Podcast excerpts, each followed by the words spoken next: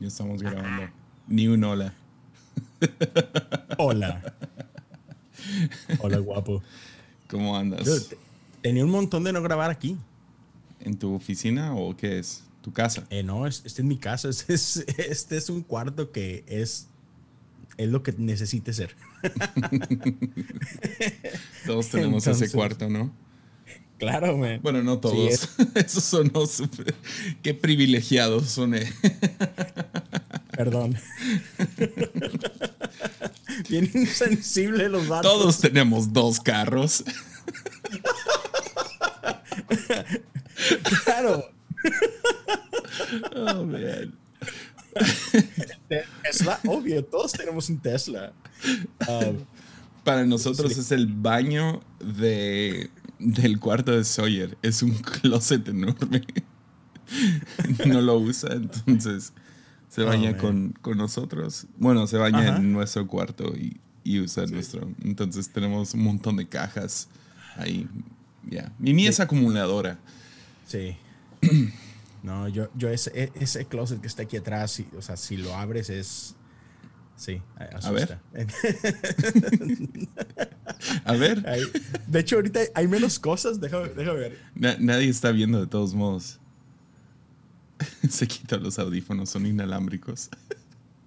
No, es- no está tan mal porque ha limpiado mi esposa. Sí, no, no, no está nada mal. Pero no me puede escuchar. Ya, ya te escucho. Dude, tra- traes audífonos inalámbricos y te los quitaste para pararte.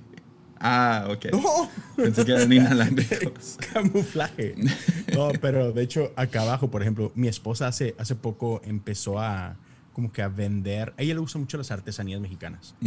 Así a, a nivel personal, siempre le han encantado. Y luego empezó de que, ¿sabes qué? Voy a traer algo y voy a, voy a vender acá. Y ha estado vendiendo de que blusitas, este, vestidos, pero de que hechos a manos a por artesanos reales y ha sido un lío contactarlos y, y hacerlo todo. Entonces aquí en el suelo hay vestidos y cosas así. A ver. Ah. ¿Me pongo uno? Por favor. De hecho, chico, cosa chistosa, una ocasión le estaban preguntando sobre uno para un vestido de niña, creo que, no sé, de un año o algo así. Y, y mi esposa fue así como que, ok, Josiah, ven para acá. y le pone un vestido a mi niño de un año. Como que, sí, mira, así le queda esto, lo otro, ¿no? Y le manda foto a alguien. Bien, Él bien, jam- jamás se bien progresivos ustedes. Obvio, claro, ¿no? Pues, ¿cómo has estado, vato? ¿Qué ha estado pasando en las noticias? A ver, cuéntame. Tú que tienes pajarito en la mano. Oh, man. Pues depende de, de- de noticias de qué tipo, ¿no? De Twitter. Este, no, no, yo sé, pero pues, hay tanto, ¿no? Por ejemplo, en mi mundo, este, esta última semana, de hecho, grabé esta semana al respecto. Eh, tú sabes, eh, el tema LGBTQ es, es tema, Mm. o sea, viene siendo tema. Y, y grabé un poquito al respecto, no de lo que hablamos, o sea, no, no, no me metí en ese terreno que, que discutimos en Clubhouse, pero eh, es que en mi iglesia, en la iglesia metodista, vi- viene siendo tema por, por tiempo y pues este mes es, sabes, Pride Month, ¿verdad? Ujú. Entonces, pues coincide con que nuestra conferencia anual um, siempre cae en Memorial Weekend, entonces, este, final de, de mayo, en principio de junio.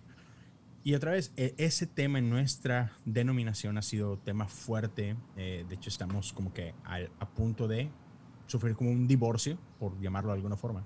Mm. Y, y sí, de hecho, se supone que creo que, no sé si es este año, finales de este año o a principios del próximo, hay una, una conferencia ah, extraordinaria a nivel global, donde se va a determinar ya qué hacemos, ¿no? Y, y obvio lo que se debe venir es una ruptura. Este, la cosa es el cómo, ¿no? No es si va a pasar, no va a pasar, no, o sea, esto va a tronar, pero cómo. Pero eso es en la denominación metodista. Sí, exacto, exacto. Dentro de- y- no y como que- específicamente tu iglesia, es toda No. la organización. Exacto. No es mi iglesia local, de hecho eso lo, lo aclaré en, en- en lo que grabé esta semana. De- no, mi iglesia local está bien y ese no es un issue en nuestra iglesia. Pero a nivel global en la denominación sí, ¿no? Y, y hubo una iglesia en particular que ya no aguantaba. O sea, así como que esto es demasiado, ya no podemos esperar. Y tuvo que haber un voto extraordinario en hace, no sé, cuatro días, donde esa iglesia pidió así como que por favor ya déjenos ir. Así como que ya. O sea, no nos interesa cómo termine esto a nosotros, a esa iglesia local en particular, así como que déjenos irnos ya, este, porque es demasiado el dolor que hemos enfrentado, bla, bla. Y, o sea, entiendo, empatizo con el dolor. Me, no creo que, que sea correcto que ah, es que la iglesia es la culpa de este dolor, sino que it is what it is. Pero, pero la verdad es, es, o sea, esto ha sido tema y es noticia. Este, incluso ha, ha estado trending en algunos lugares y así. De, porque parte de mi, mi cosa es, más allá de cuál sea tu postura, si estás a favor, si estás en contra, si sea de los que afirman o de los que no, si es pecado o no es pecado. Independientemente de eso, gente sufre. Gente sufre cuando, cuando hay este tipo de divisiones y este tipo de rupturas. Y eso es lo que me rompe mi corazón. O sea, que a final de cuentas hay gente siendo lastimada. Y creo que tendemos a hacer esto, donde no sé si es un nivel de madurez o de que sea, pero no vemos cosas como esas y decimos, ah, sí, es que pues la gente es gente, ¿sabes? Y, no, culpamos a Dios. Y nos distanciamos de Dios por estas cosas que vemos. Porque decimos, ah, es que este, esto es Dios, es un reflejo de Dios y no lo es. Y entonces eso me duele a mí, que, que por ese tipo de situaciones, gente que, que, está viendo de afuera hacia adentro diga, mm, no quiero nada con ese Dios. Y eso rompe mi corazón. Ya. Ya, qué, qué, loco. Ah, creo que está en el aire esto de, de divisiones en iglesias. Uh, me parece como que hay ciclos, ¿no? Y, ah, y, probablemente es por la pandemia, pero anoche cuando estábamos en nuestra reunión de Zoom, varios preguntaron específicamente acerca de eso, agregando algún tipo de testimonio, ¿no? De que, no, pues se dividió la iglesia el líder que se fue me caía muy bien, pero yo no sé si debo mantenerme leal a lo que, pues a la casa en la que estoy, o debería de irme. otros son líderes y perdieron a su, a su gente, o, sea, perdieron a su, no, no, somos dueños de nadie, pero perdieron a, gente de su congregación a causa de algún tipo de desacuerdo y siempre es como un divorcio. No hay como que una respuesta uniforme, ¿no? Ah, y se vuelve, en eh, cada caso es particular. y, es, pero a lo mejor lo que sí es uniforme es, es qué tan feo es, uh, qué tan messy puede ser. Ajá. Ah, porque no, no es como que, ah, sí, ellos son los malos y, y ellos son los buenos. Siempre hay culpa de ambos lados, siempre hay razón de ambos lados y... Oh, man. Eh, bueno, de, vez en cuando hay un idiota que, que, nomás quería salirse y... Um, Claro. Pero... que aprovecha, aprovecha el momento. no, no me acuerdo dónde escuché la estadística, pero no sé si fue en, en Conferencia Más Vida o fue algo de como Wayne Myers Tendría que ser uno de ellos dos. No me acuerdo exactamente quién, pero hablaron de como. Era, era, un, era, era una cantidad absurda, como 80-90% de iglesias plantadas en México nacen por una división. Oh, yeah. Yeah. Qué loco, eso, ¿no? Eso es impresionante. Y yo lo veo acá en Estados Unidos igual en las iglesias latinas. No sé por qué, o sea, no sé qué, qué, qué, tiene que ver con nosotros, con nuestro ADN, pero, y, siento yo que es una falta de capacidad de someternos a autoridad. Estamos peleados con autoridad de cierta forma. Y porque sí, o sea, o sea, incluso acá en Estados Unidos hay ciertos sectores donde ves una iglesia en cada esquina, casi creo. Y normalmente son esos, son, son iglesias que solían ser una, pero un hermanito, ¿verdad? Estuvo inconforme con algo, cualquier estupidez. Y pues, ya, me voy y me llevo gente conmigo y voy a abrir una iglesia. ¿Por qué? Porque yo soy pastor. ¿Quién dijo? Yo. Y eso es suficiente. Y así que Dios me dijo, Dios me habló y así que, ok, va, chido. Ya, eh, eh es complicado. Eh, por un lado tienes, ah, mi papá fue a África hace, no sé, unos 5 o 6 años y fue a, a, Kenia y fue una, a un, no sé si era pueblo o algo así, pero se llamaba Banana. Banana Kenia. Okay. y dice que había una iglesia literal en cada esquina, que nunca había visto tantas iglesias. Y mi papá, pues, sea, es gringo, ¿no? Entonces, él ha estado en el Bible Belt y todo eso. Dice que no ha visto en su vida más iglesias cristianas y todas, todas tenían banana en el nombre. o sea, como centro de avivamiento banana. Qué creativo, man.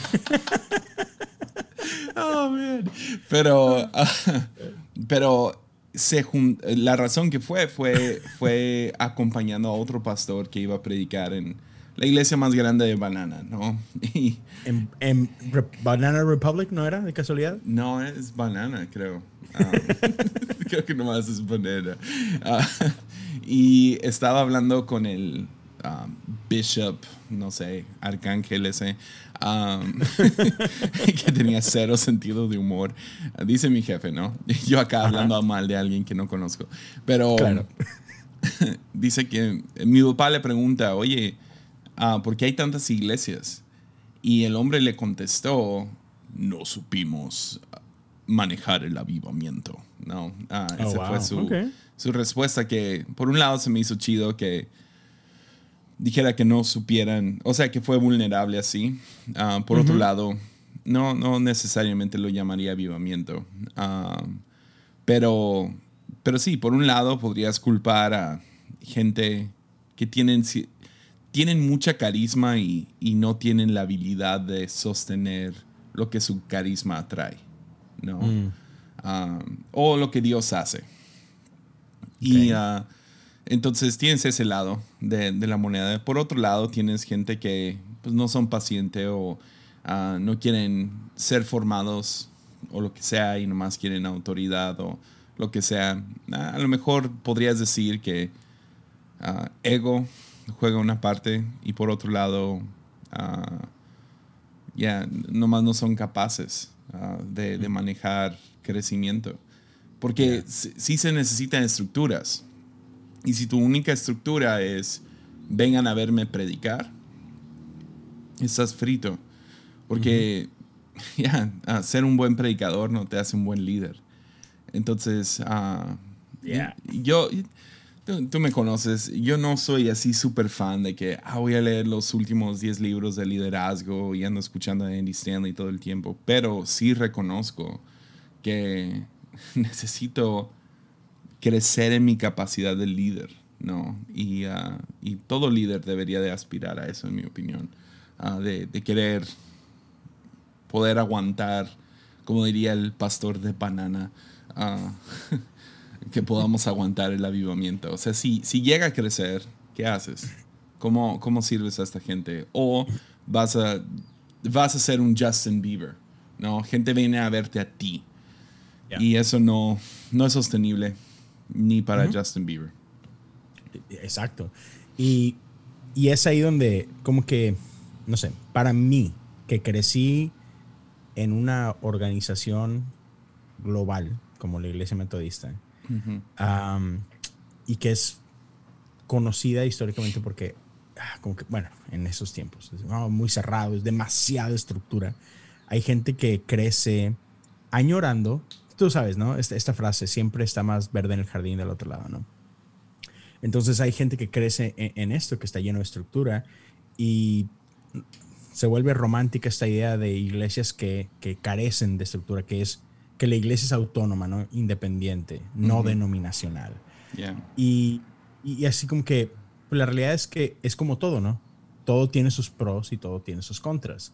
Y, y por ejemplo, en el caso de la estructura de la iglesia metodista, algo que al menos ahora aprecio, que antes que lo veía como algo malo, ahora lo aprecio, es que ya, la neta, sí hay muchos filtros. Y, a veces eso hace que cosas no avancen tan rápido, pero a la vez protege de muchísimas cosas. Yeah. Entonces, y, creo que no, no se debe abusar de los extremos, nunca son buenos, pero hay que saber encontrar ese sweet spot y esa, esa buena tensión entre eh, otra vez, no cualquiera puede decir nada más, soy pastor porque tuve un sueño y Dios me dijo que soy pastor y se fregó, ¿no? Y es como que, ok, como que, ¿qué te capacita para hacerlo, no? Otra vez, no en ese sentido de que, oh, no, esto es algo exclusivo para solo unos cuantos.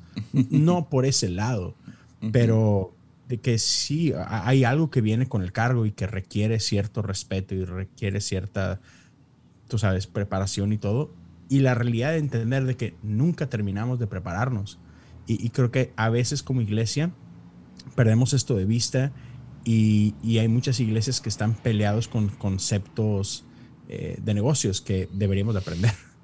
este, y por eso creo que sí, liderazgo es muy importante. Y de hecho hace poco lo, lo platicaba con mi pastor, a mi pastor este principal, me decía, es que en el seminario no te enseñan nada de estas cosas, solo se enfocan en lo teológico, pero nadie te enseña de liderazgo, nadie te enseña de administración de negocios, nadie te enseña de... Ah, mejora continua, nadie te enseña de aprovechamiento de recursos, etcétera, que son vitales a la hora que estás ya en la práctica.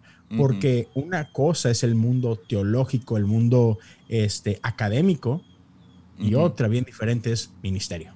Entonces, ya, creo, que, creo que hay cosas que, que en la práctica necesitamos aprender mucho y ese es uno de ellos, el manejo de gente, ¿no?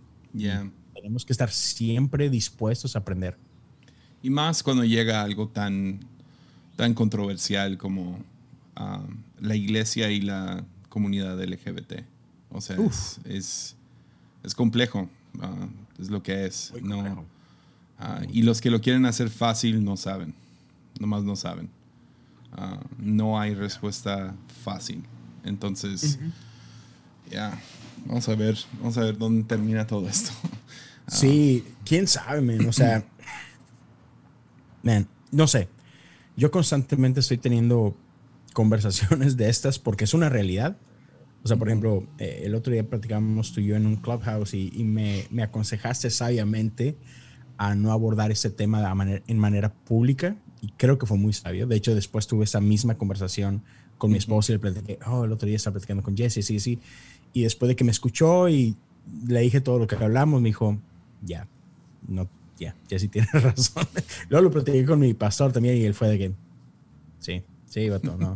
es, ah, man. Pero, o sea, una cosa es no tener la conversación en público, pero creo que son conversaciones que tenemos que tener a puertas cerradas porque, o sea, esta es una realidad, ¿no? O sea, el mundo, eh, y por ejemplo, en, en, esta conferencia que te platico que tuvimos como, como denominación, uno de los obispos hablaba de esta situación de que, hey, porque pues en Estados Unidos, al menos acá en Texas, la mayoría de las iglesias metodistas son blancas, predominantemente blancas, en, un, en un mundo que es cada vez menos blanco. ese, es el parte del rollo, ¿no? O sea, ahorita la mayoría son minorías eh, en, Estados Unidos, ¿no? O sea, ya, llámese ah, hispanos, llámese coreanos, llámese negros, lo que quieras. Las minorías son la mayoría y sin embargo, en nuestra denominación, el poder sigue siendo predominantemente blanco. Y lo entiendo, o sea, antes eso era, ellos eran la mayoría y tenían el poder no solamente ah, en números, sino en economía y lo que tú quieras, ¿no? Pero él, él, hablaba de que, hey, necesitamos abrir los ojos, o sea, hey, vean el mundo alrededor y el mundo, o sea, por ejemplo, hoy por hoy, Houston es la ciudad más diversa del país, ya no es Nueva York. Nueva York quedó atrás, no oh, Los Ángeles. No sabía eso. Es Houston. Sí, sí, sí, man. Houston es la ciudad, y ya tiene esto años, quizá mínimo una década, que Houston es la ciudad más diversa de todo el país. Entonces volteas a ver tu ciudad, Houston, y dices, man, es que somos multiculturales, es multilenguaje, e, es multirracial, es... Y, y, dio como cuatro multis y, y, había uno que faltaba y lo platicaba con mi pastor y es, ya, y es multisexual. Mm. Es una realidad, o sea, y no estoy hablando de, de la iglesia, es, no, la cultura. O sea, hoy por hoy es, man, o sea, hace algunas décadas era solamente término conocido era gay, en los 80s, en los 90s. Se acabó gay, punto. Y luego empezó, oh, bueno, gay y lesbianas. Y hoy nos faltan letras, caray, para, para cubrirlo, ¿no? es una realidad. Y entonces, si, si nos cerramos a la conversación, esto nos va a pasar por encima y ya, la iglesia está cara atrás como, como actual, bueno, como en, no sé, en la actualidad pasa mucho. Tendemos siempre hasta abordar los temas ya cuando todo el mundo dejó de hablar de ellos. Entonces, no podemos darnos ese lujo. Eh, y otra vez, y eso no tiene nada que ver con, con que si lo vas a celebrar o que si lo vas a hacer. No, no, simplemente ten la conversación. Y a veces nos encerramos tanto en la burbujita que, ay, no, no, no, no, eso es pecado, bla, bla, bla, bla, bla, bla, y no, y, o sea, no podemos hacer eso, no, ya no. Entonces, ya, no sé, sí es muy complicado. Sí, sí, 100%. hay que hablar de algo divertido. Yeah, hoy es, hoy, hoy, 4 de junio, es International Donut Day. Yeah. Oh, nice. Sí. Oh, Así que hay, que hay que caerle a algún lugar de donas. Algún lugar de donas. Aunque este es lunes. Hoy es lunes. Ya es 6. Sí, pero el tiempo relativo, bro. El tiempo es. No. Lunes es 7, bro. ¿Sabes cómo es, eso? ¿Cómo? Porque, porque, el martes es mi cumpleaños. 8. Oh, nice. Felicidades. ¿Cuántos cumples? Gracias. Cumplo 27. Oh, nice. Perfecto. Se te notan. Wow. Se me nota, ¿verdad? no, cumplo humildes 41 años, bro. Dang. Yeah. Sexy. Qué bueno que el examen de la próstata ya no se hace manualmente. Man, I was waiting for it. Nah.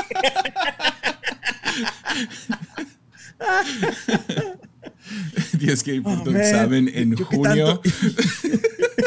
Yo que tanto esperaba llegar a los 40. ¿Qué pasó? Ah, Oye, no, te soy sincero, si era para mí un, algo así como que, uh, ¿y si me van a hacer eso no? Porque antes, antes era como que lo normal, ¿no? Yeah. Y, cuando llegó mi, mi, anual, este, fue así como que, ah, ¿no? Yo, Bien, gracias. sí, pero no, no fue necesario. Lo que tengo es cuando, ah, de hecho, lunes, eh, eh, eh, en lunes me, me, van a hacer mi, mi conteo a ver si funcionó la operación mágica. Hablemos de eso.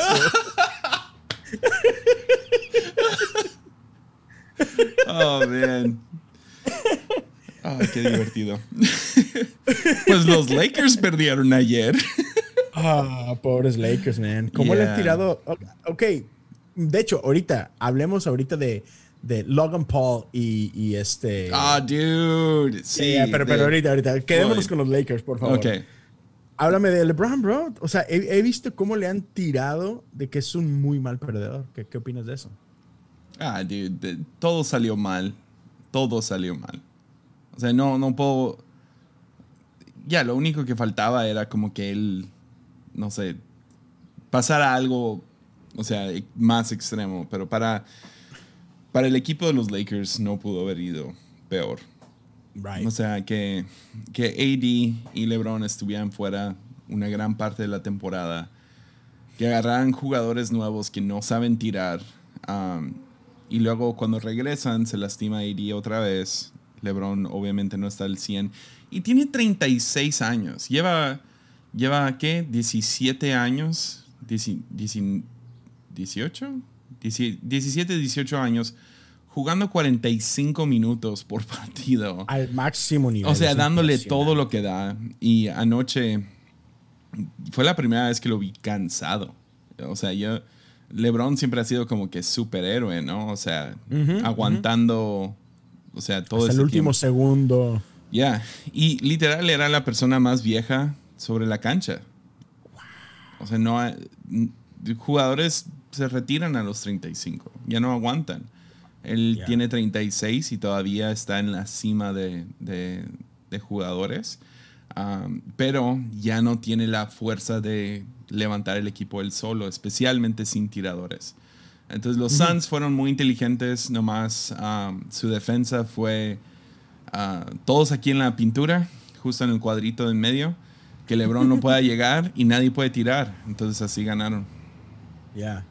Y, de hecho, eh, eh, cuando yo vi, o sea, ayer, bueno, ya, quedaron eliminados los Lakers, no, no podrán repetir, no hay bicampeonato, pero creo que fue el juego anterior donde lo, vi la crítica de que creo que todavía le faltaban seis minutos al juego y Yeah. se fue. Se fue.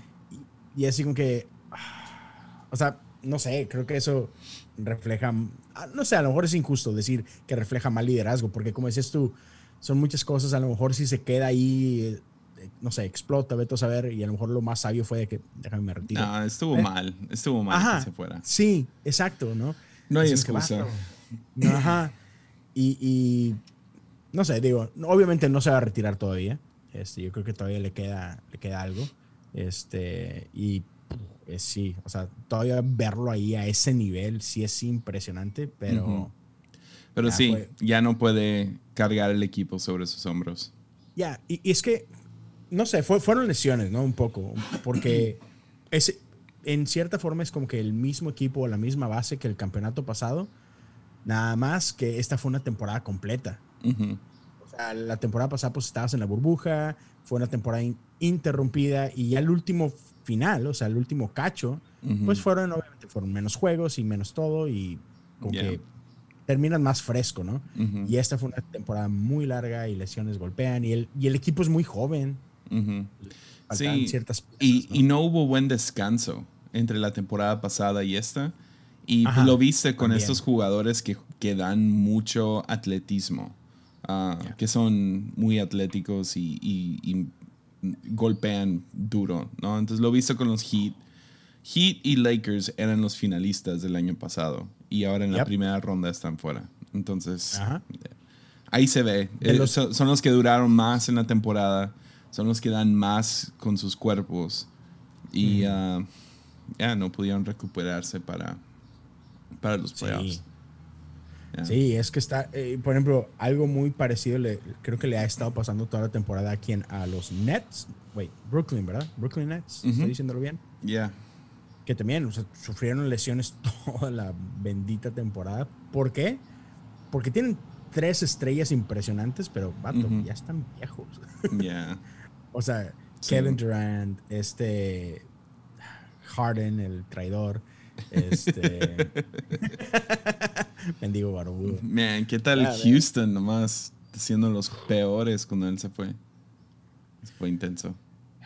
Man, yo, honestamente, yo estaba ilusionado cuando llegó eh, Silas, porque dije, man, Harden, este, um, tu, tu ídolo, se me fue el nombre de repente, este, Westbrook. Westbrook, y luego con nuevo coach, o sea, man, o Yeah. sea, esto pinta, pinta emocionante. Duró dos minutos eso. No, pero ahora tienen la. Tienen, no, no es cierto. No tienen oportunidad de, de explotar la cosa. No. Bueno, o sea, la, la- cosa es que, por ejemplo, fue la peor temporada en la historia de la franquicia, si no me equivoco, pero ellos lo sabían. Entonces, por ese pero- lado, por- Pero tomaron muy malas decisiones cuando agarraron a Westbrook. O sea, Sí. dieron todas sus posibilidades de, de próximos Sí. años y todo eso. Entonces, están un poco fritos todavía por un rato. sí, yo creo que unos quizás dos, tres años mínimo para que empiece a voltearlo. Sí, Y mínimo este es- año no, no vas a ver mucho de Houston. No, no, no, no, para nada. Pero creo que, que lo saben y están conscientes de ello y están dispuestos. Bueno, no es que estén dispuestos, no tienen opción. pero están diciendo que, ok, vamos a pagar el precio y vamos a aprovechar esto para seguir invirtiendo en los jóvenes, ¿no? Yeah. Y, y hacerlos crecer a ellos. ¿Para qué? En- a lo mejor en tres años, tres a cinco, cuando ya puedas tener mejores opciones de, eh, eh, de escoger, ¿no? Porque sí, como dices tú, soltaron todas sus moneditas de cambio y eso fue una decisión muy estúpida. De hecho, lo mismo hicieron los Texans de fútbol americano, Mm. ridículos. Este, pero ya, en, a lo mejor en tres, de tres a cinco años, eso puede traer mucho potencial, ¿no? Yeah. Pero hey, le puedes ir a Dallas, ¿no? Ah, no, nunca. ¿No? No, heck no. O sea, sí que, sé que tiene buen equipo, pero no, man. No, no, no. Houston y Dallas, no. O sea, es como Ah, no calvinistas y sabía arminianos. esa. Ya, man, no, no, no. Tigres y rayados. No, yo no puedo ir a rayados. No puedo ir a Dallas. pero sí, ven, qué jugadorazo tienen. Sí. Estoy bien emocionado que van a sacar a los Clippers. Uh, ya, de hecho, esa, esa iba a ser mi siguiente pregunta. De los que quedan, ¿quién te emociona? Ah, Mavs serían como ah, los que voy a estar siguiendo más. Nuggets también. Ah, Nuggets, soy fan de Jokic. He sido fan de Jokic desde Sí, sí, hace sí, lo sé, lo sé, tres lo sé. años. Ah, y del este, creo que al único al que le voy es Milwaukee. Ah, los Bucks. Yeah, los Bucks. O sea, no, no, no me emocionan tanto. Son como que los nuevos Spurs. Ah, no lo son. No son los nuevos Spurs, pero, Right. Pero sí Te son un- recuerdan un poquito. ya, son un poco más ah, sistemáticos y un poco aburridos. Ah, tienen Giannis, ¿no? Pero, pero no, es, no es como los Warriors o, o algún equipo que tenga algún jugador que, que te huele la cabeza cada, cada semana. Giannis Yeah. sí, pero... O sea, hacen lo mismo cada vez. no sé qué, qué decir. Ahora, Pero Floyd, O sea- Floyd y, y- y Logan Paul, man, uh, el domingo, bro. es el domingo. Es el domingo. A ver, cuéntame toda esta saga. Mira, cuéntanos de Logan Paul. Tú que eres fan. O sea, no, no, no. ¿Por qué dices que soy fan? no, nomás porque está bien gacho A, ser a- a fan mí me encanta Logan. cuando. No, pero ok, para quienes no conozcan a Logan Paul, que no sé, yo creo que debe ser conocido. Pero esa es una. ¿Estás de acuerdo que es quizás una de las más grandes celebridades de YouTube, no? Sí, fácil. Eh, Fácil, sí. fácil. Se hizo famoso en Vine Ajá. porque podía hacer el splits, ¿no? Y hacía un montón de videos de él haciendo el splits en lugares. Y eran como que, ah, cool. Es más o menos cuánto aguanto de Logan Paul, son seis segundos, ¿no? Cuánto duraba un Vine. Y luego comenzó su canal de. YouTube, ah, que la neta nunca vi nada de, de su contenido hasta que hizo su video famoso donde fue al, al Suicide Jap- Forest. ¿Japón? A Japón, al bosque de los suicidas. Oh, Y era como que uno de esos videos como tenebrosos de que ah, vamos a entrar a un lugar donde gente se suicida y encontraron un cuerpo colgado.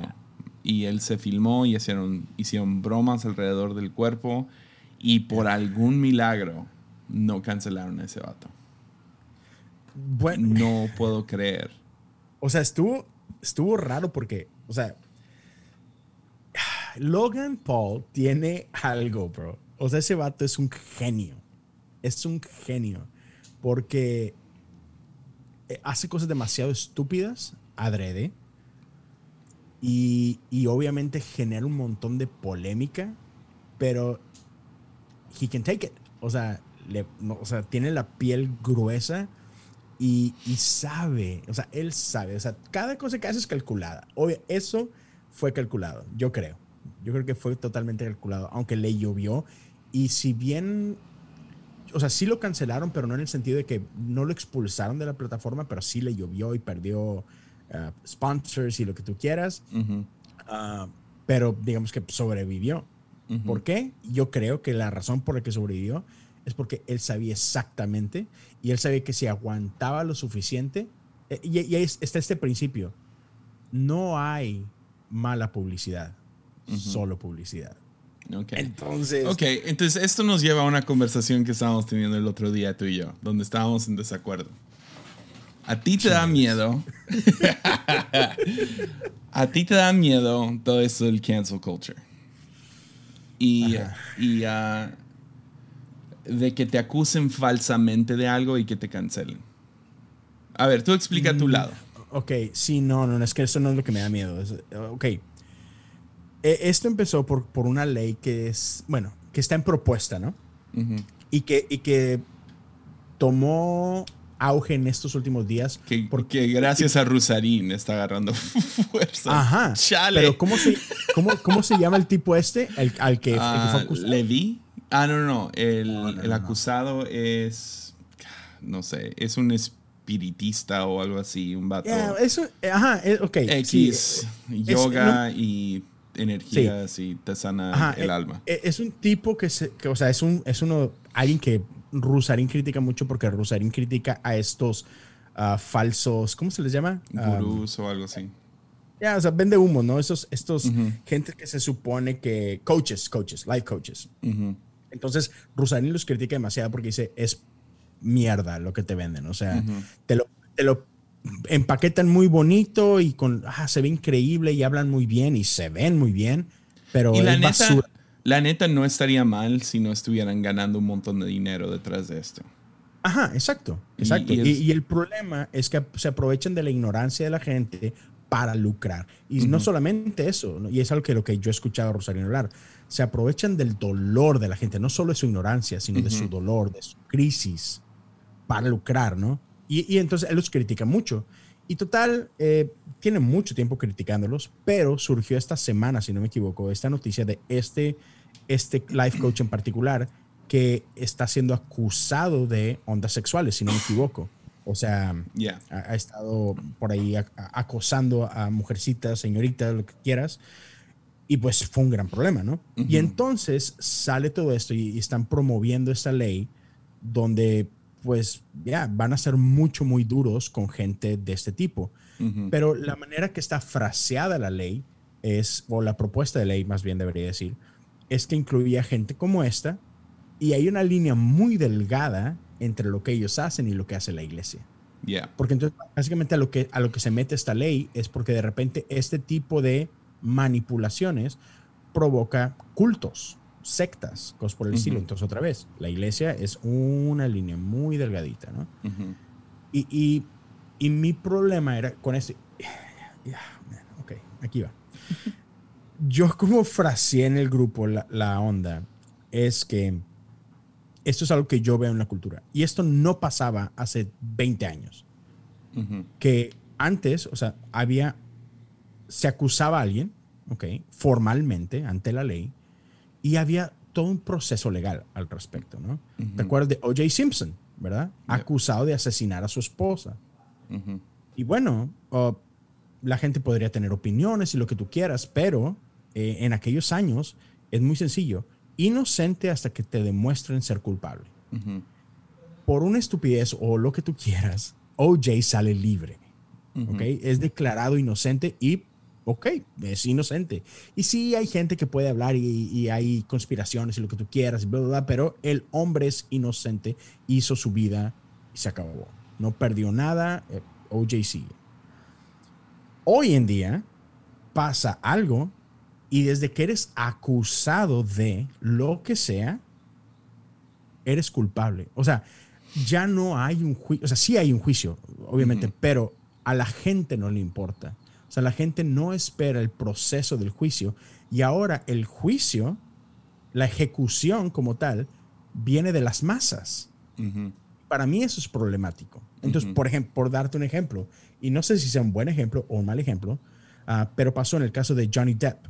Eh, este actor increíble, este, actualmente estaba siendo parte de ah, esta, esta nueva serie de, que nace de Harry Potter, ¿no? La de ah, Magical Beasts o whatever. Y entonces estaban, de hecho, filmando, no me acuerdo si era la segunda o la tercera la tercer parte de esta serie. Y de pronto su esposa lo acusa de golpearla, ¿no? De abusar de ella y cosas por el estilo. Y ya, se fregó o sea, en el momento que sale esta acusación, no, no ha habido un proceso legal, o sea, simplemente hay una acusación y, si se empieza el proceso, y sin embargo él lo perdió todo. O sea, a él, creo que en este caso era Disney, a, quien pertenece la franquicia, lo corren, deja de formar parte de, de la película, pierde sponsors, pierde papeles, o sea, pierde todo en su carrera. O sea, su carrera queda en pausa, señor. Nadie, nadie quiere tocar ni con un bastón de 10 metros a Johnny Depp porque no me quiero ensuciar con tu imagen. Y ya, el tipo lo perdió todo. Ahora, conforme se fueron desenvolviendo las cosas al tiempo, no sé, a los meses o al año, lo que tú quieras, de repente empieza a circular evidencia que, y este se, nos, nos llega a nosotros porque se presenta ante los tribunales, donde quien realmente estaba abusando era su esposa de él. Y se ven y se escuchan audios donde la mujer era extremadamente abusiva y salían este sabes testimoniales de que era ella quien lo maltrataba y esto y lo otro y él como hombre no sé si por vergüenza o por lo que tú me digas pero él no no denunció nunca esto. Pero otra vez la abusiva era ella. Y de repente fue así como que oh crap o sea por no sé los últimos dos años destruimos la imagen de Johnny Depp y ahora resulta que somos unos idiotas y era ella la que hacía todo esto, ¿no? Entonces, igual, X, hasta donde sé, eh, el proceso en un punto el gobierno de Inglaterra, porque el caso estaba creo que pasando allá porque ella es, ella es británica, ya, eh, por, por, el, no, el concepto. Ya, por cómo iba todo, eh, los, los ah, jueces allá no podían o no, no quisieron revertir las cosas y a pesar de toda la evidencia es, ah, no, e, e, él es culpable no sé qué. No cómo, cómo terminó, pero sigue el proceso porque hay un, una vuelta de pelea y esto y lo otro que tú quieras. Pero en ese sentido, el punto es que este hombre, sin un juicio por medio, perdió todo. ¿Cuál es mi temor? Mi temor es que, otra vez, a como veo a la cultura, creo que la cultura no entiende la diferencia entre un acusado y un culpable. Ese era mi punto principal, que la cultura no entiende la diferencia entre alguien acusado y alguien culpable porque no es lo mismo. ¿Estás de acuerdo? legalmente hablando, no es lo mismo alguien acusado de alguien, de algo, que alguien culpable de algo. Entonces, no sé, yo entiendo a la gente que dice como, como nuestros amigos, de que, dude, pero tú, o sea, tenemos que estar del lado del oprimido y tenemos que estar del lado del débil y tenemos que creerle a las víctimas. Entiendo esa parte. Como iglesia lo entiendo. Sin embargo, y, tú y yo hemos tenido esta conversación respecto a un amigo en particular, que es muy crítico, pero que, ya, no, no es, o sea, está en la iglesia, pero no es pastor, no es líder, no es nada. Entonces, no le importa si, si, si el edificio se quema, ¿sabes? Sino que, ah, whatever. Dude, pero yo sí. O sea, yo, yo estoy en una posición de pastorado, yo represento una iglesia y todo. Y la realidad es que cualquiera podría acusar a cualquiera. Y tú sabes, o sea, no todas las personas en el, mundo son maduras y son, sabes, amables o lo que tú quieras. Hay gente chiflada en la iglesia. Y obviamente hay víctimas en la iglesia. De eso estoy consciente. Mi esposa fue una de ellas. Y yo lo, lo he hablado esto con ustedes. O sea, cuando yo hablo de esto, man, yo viví en carne propia el abuso de parte de un líder. Entonces, like, I know what I'm talking about. O sea, yo sé el dolor, sé la capacidad de destrucción. Mi esposa, mi esposa hubo una época de su vida que ella se quería quitar la vida por lo que pasó. O sea, yo reconozco eso. Es muy duro. Entonces, no estoy minimizando eso. Y en esos casos, claro que hay que cobijar a la gente, claro que hay que arroparlos. Pero en el proceso, porque estamos hablando de algo legal, en el proceso, Ah, mi miedo es que, como te lo decía a ti, alguien puede venir y acusar a alguien y esa persona lo puede perder todo. Algo que ha construido quizá por 20 años, 30 años, 40 años, lo que quiera. Y se puede ir al carajo potencialmente solo porque alguien, ya, eh, dijo, me las vas a pagar. Ya. Y se fregó. Ahora, tú hablas de la otra parte, de, sí, pero Dios puede reivindicar. Ya, en teoría, sí pero no necesariamente. Entonces, otra vez, mi miedo es yéndome obviamente a un extremo, ¿verdad? Ya. Pero eh, creo que ese extremo puede pasar. Sí, y uh, sí, esa es la razón que mensajes en texto no son la mejor manera de comunicar. Estoy de acuerdo con lo que estás diciendo. Y Para mí era como, yo creo que personalmente, y creo que tú, no deberíamos de temer, o sea, ser acusados falsamente porque, como en el caso de Johnny Depp, que no, no nos estoy comparando a él, ah, pero uh, fue, fue, fue, fue reivindicado. O sea, lo, salió a la luz la verdad. Y podemos contar con eso. Verdad sale a la luz. Y ahora es un mártir, es alguien que se puede admirar. Puedes decir, oh man. Uh, o sea, puedes decir, Johnny Depp está fregón. Ok, ah, ok. En el caso de Johnny Depp, podemos decir, es, bueno, es que es difícil compararte, ¿no? Porque, bueno, Johnny Depp está, está arreglado por vida, ¿no? Ese tipo tiene demasiado dinero, demasiada fama y todo. Yeah. Pero lo perdió todo. Ahora, él se, él, él se puede recuperar de eso, él se puede dar lujo. Pero, por ejemplo, él, él, él no, no puede volver a, tomar el papel que perdió. O sea, ya no va a participar en esas películas. Y dices, eh, whatever. Va a haber otras películas. Sí, ok, para Johnny Depp hay esperanza, pero para Jorge López a lo mejor no. O sea, porque si a Jorge López pierde su trabajo de, no sé, ingeniero en lo que tú me digas, ya, o sea, e, e, él, él no es tan fácil. Él no tiene millones para respaldarlo y bueno, me quedé sin trabajo y voy a estar bien. Pero, pero es raro que, o sea, yo entiendo. Y estás hablando de víctimas ah, subalternos a esto. Pero originalmente estábamos hablando de la ley que están proponiendo para tumbar a, gente con influencia. Um, y si la iglesia se va a encontrar afectada. Y mi punto fue uh, el, que, el que nada debe, nada teme. Entonces no, no me da miedo. Y estoy de acuerdo. No, no, no, no me da miedo, a menos de que alguien llegue y, nos acuse falsamente de abuso emocional o espiritual o algo así. Que sería muy difícil de probar, o sea, ante la corte. O sea, Ah. Ok, muéstranos, muéstranos evidencia de, ah, o sea, ¿a dónde te llevamos? O sea, e, es, la cosa. Yo creo que algunas cosas de la iglesia sí van a ser afectadas. Por ejemplo, vas a tener que tener mucho cuidado si tienes un campamento, retiro espiritual, algo por ese estilo, ¿no? Donde Ah, y, para mí se me hace bien que, líderes tengan un poco de temor de que, hey, Totalmente. a lo mejor no le podemos hablar mal a los jóvenes. Tenemos que tener cuidado con... claro. Hay que darles de comer bien y hay que tratarlos bien. Claro. Ah. Ahora, en ese sentido, déjame, solo para que la gente no se quede con una mala idea. No, yo estoy a favor de la ley.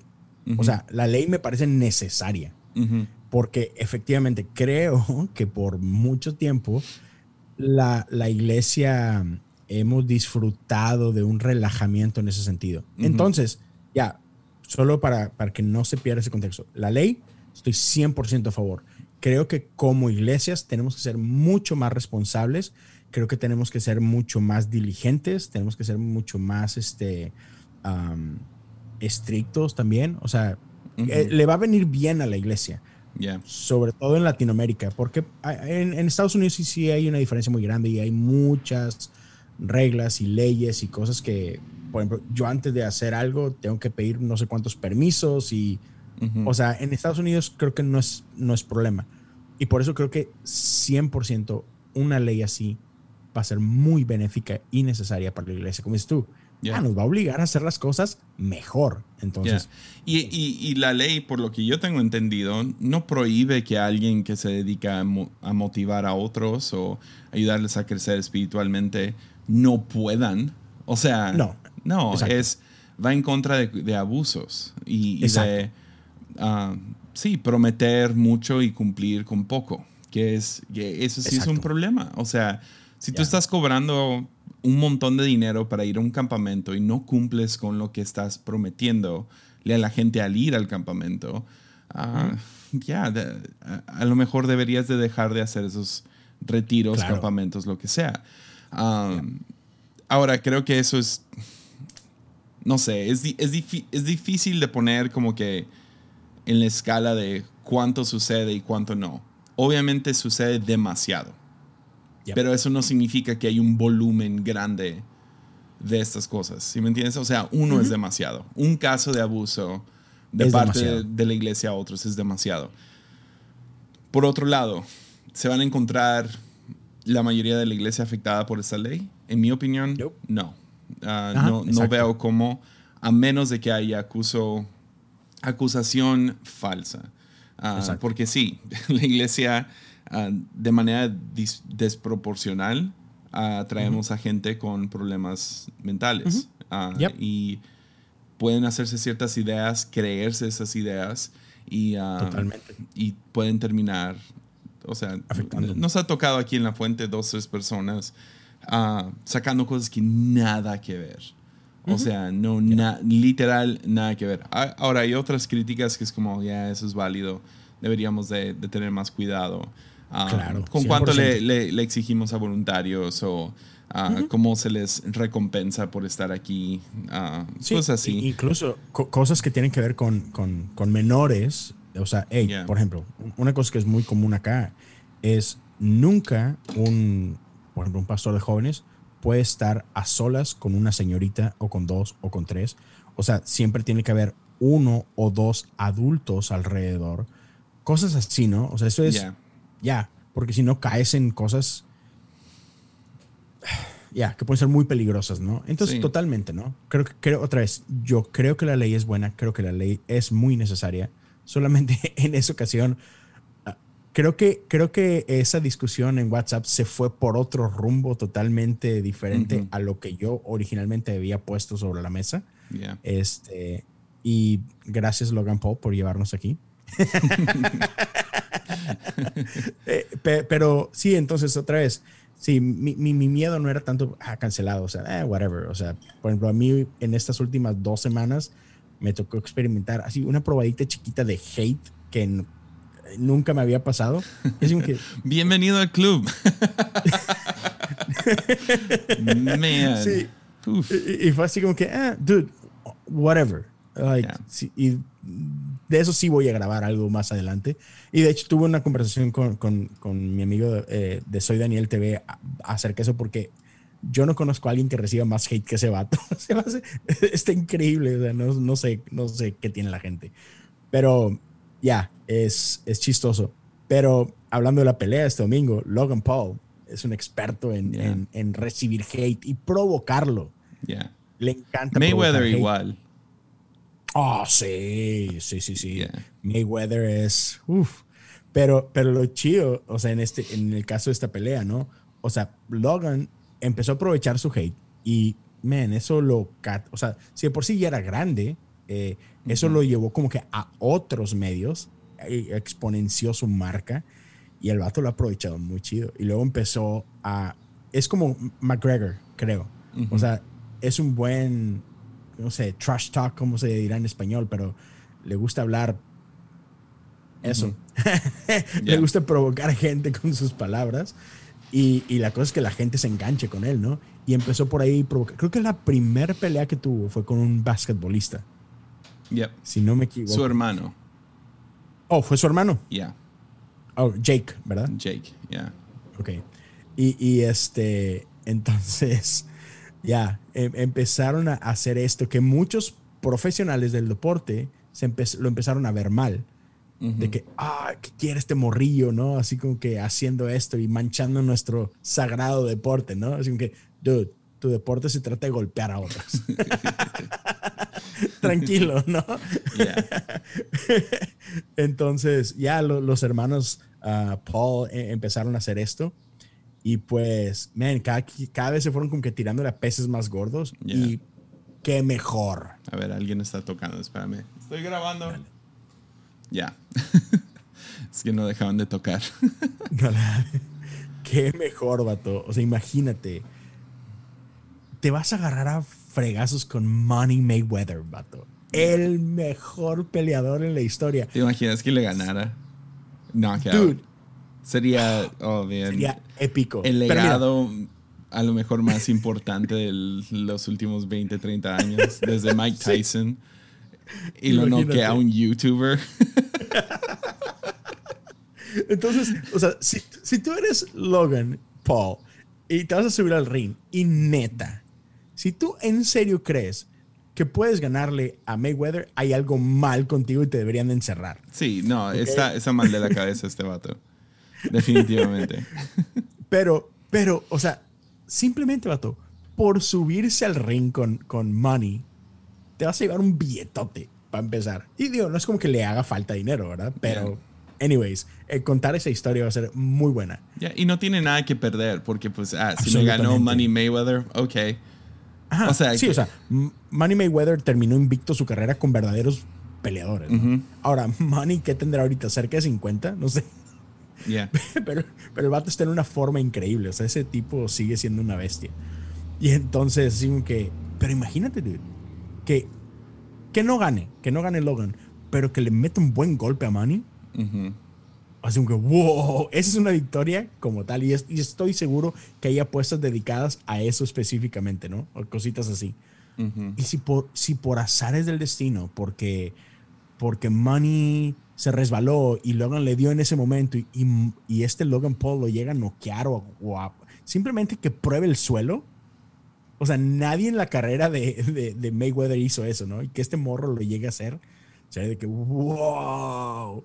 Y por el otro lado, si Money te noquea a ti, es, ya, Money me noqueó. Qué chido. O sea, por donde lo veas, este vato va a salir ganando, ¿no? Entonces va a haber mucho morbo en esa pelea. Yeah. I like it. Creo que estoy leyendo esto correctamente. Floyd Mayweather por esa pelea va a ganar 450 millones. Y Logan Paul ganaría 19 millones. Eh. Ah, ah, yo la tomaría. Bienvenidos esos 19 millones, No, no, no. Sabes que hay algo mal aquí. No, eh, no, no. Es que sabes por qué es.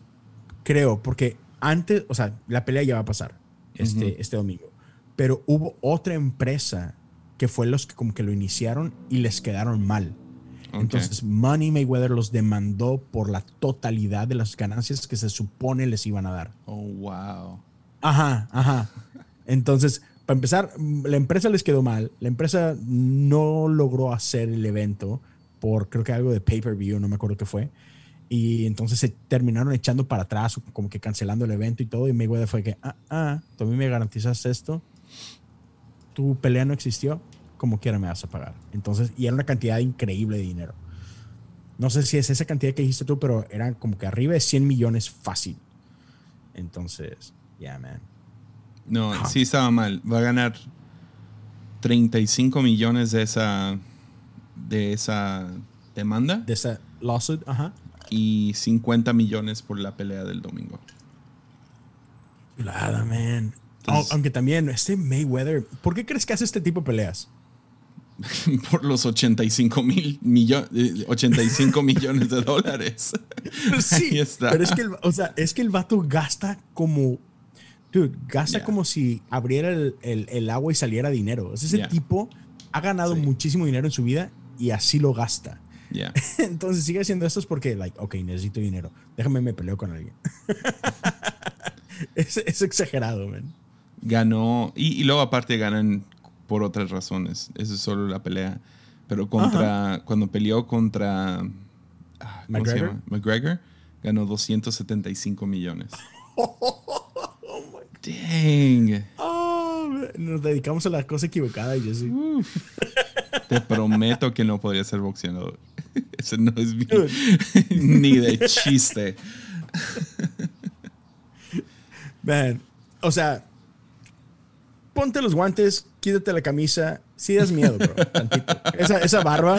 ¿Cuál era el gordito mexicano que ganó el heavyweight? Anthony, Anthony Ruiz, algo así. Ah, man. Yo me vería peor que él. Ey, pero ganó, vato. Ya, ganó. Oh, y, y, a la siguiente perdió. Ya, no, es, no es bueno. Pero, bro, cerremos con esto. Va. Hace poquito pusiste una foto y quiero que la gente a ver si están de acuerdo o no, pero 100%, dude, eres, eres la viva imagen de Chris Pratt. Ojalá. Sería tan chido. no, neta que sí. A la gente que nos está escuchando, si, si vieron esa story de. Oh, sí, fue story, ¿no? Ya. Dude, Chris Pratt, bro. Ajá, there you go. Yeah. There you go. Chris Pratt. Cazador de dinosaurios, bro. Encantador de dinosaurios. Bien, que todavía me acuerdo de ese sombrero. Es que había machín de sol y me lo encontré ahí tirado y me lo puse. En Arizona, ¿verdad? Ya, y cuando me tomaron la foto, lo llevaba, o sea, me lo puse de broma. Ah, man. Juventud. ¿Cuántos recuerdos? Qué fea barba tenía. Tiene las patillas enormes. bien cortita. Redneck, bro. Redneck. Yeah. Tenía mi collar oh, de piel. oh, Era esta mezcla entre los hippie y los, hippie rockstar. Los puka shells. oh, Playera verde. Uh, Me forzaban a usar verde. Y luego no queremos llegar con vergüenza al futuro. Too late, man. Yo no estoy de acuerdo con esa, de esa frase.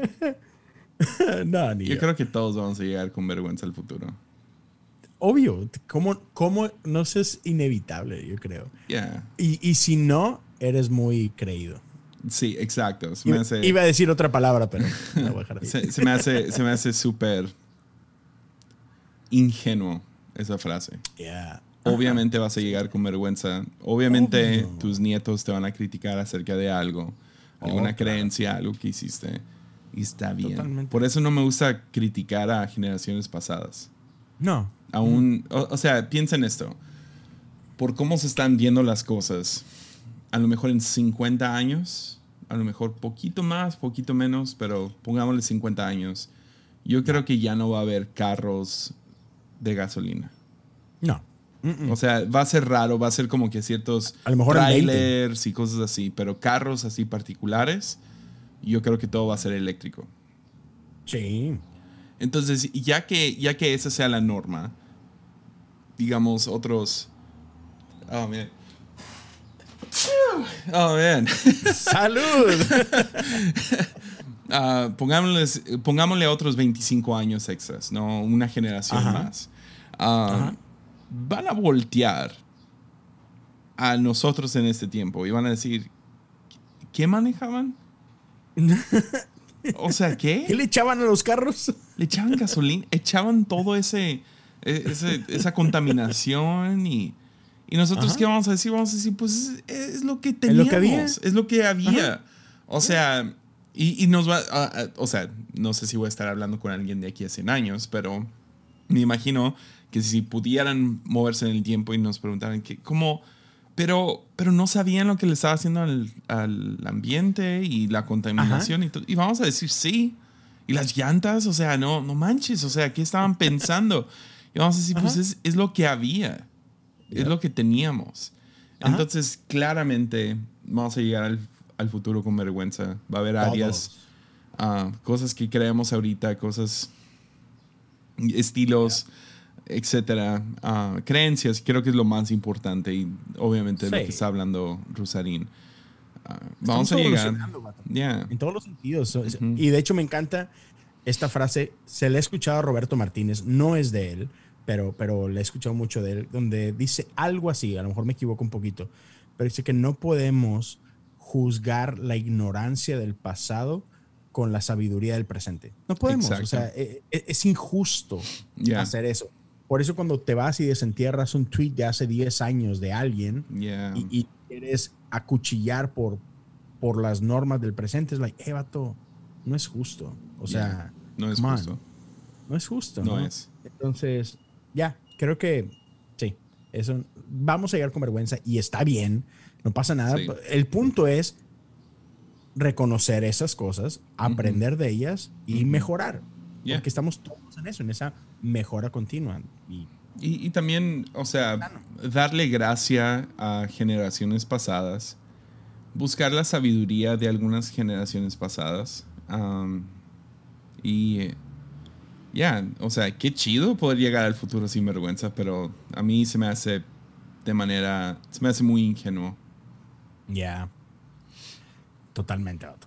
Sí, así que ahora no hagas cosas que te avergüencen de manera consciente y estúpida, pero, Yeah, claro. pero, pero, pero, hey, siéntete tranquilo, ten, o sea, como que ten permiso de que habrá cosas que te vas a arrepentir de ella. Yo hay muchas cosas de las cuales me arrepiento, así Sí, que tú ya tienes 40 años. My God.